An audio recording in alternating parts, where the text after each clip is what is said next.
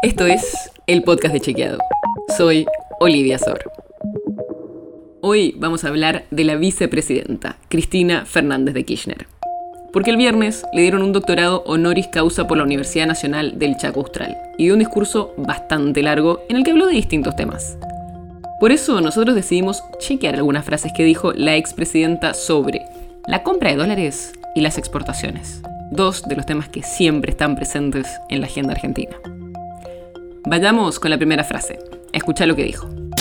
Miren, yo les cuento cuando era presidenta y que surgió lo que la prensa bautizó con el nombre de cepo, cepo, se podían comprar 2.500 dólares, ¿se acuerdan, no?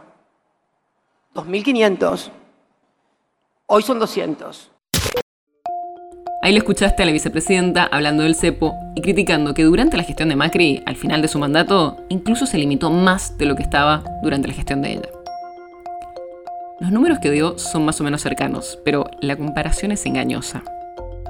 Es cierto que durante el gobierno de Macri primero se eliminó el cepo, pero al final se puso un límite de compra de 200 dólares por persona.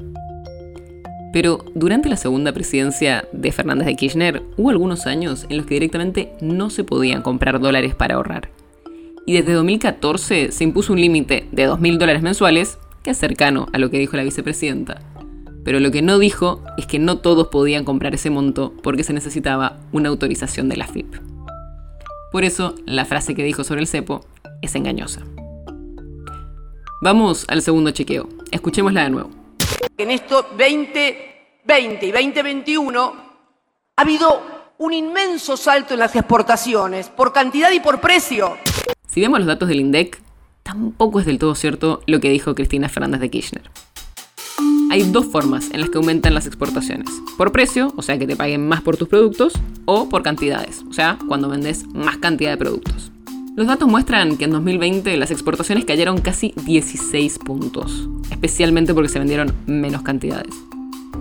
En 2021 sí hubo un crecimiento importante de las exportaciones, especialmente porque subieron los precios, pero las cantidades exportadas todavía estaban por debajo de los volúmenes de 2019, el último año de la gestión de Macri.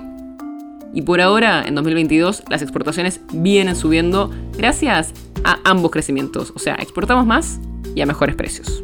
Por todo esto, lo que dijo Fernández de Kirchner sobre el inmenso crecimiento de las exportaciones es exagerado. Las notas sobre las que se basa este episodio fueron escritas por Manuel Tarricone. Si quieres saber más sobre esto y otros temas, entra a chequeado.com o seguinos en las redes. El podcast de Chequeado es un espacio en el que de lunes a viernes te contamos qué de lo que escuchaste o circuló es verdadero o falso. te traemos datos para que puedas entender mejor las noticias. Si tienes una idea, algún tema del que te gustaría que hablemos en un próximo episodio, escribinos a podcast.chequeado.com. Y si te gustó este episodio, seguinos en Spotify o en tu app de podcast favorita y recomendanos a tus amigos.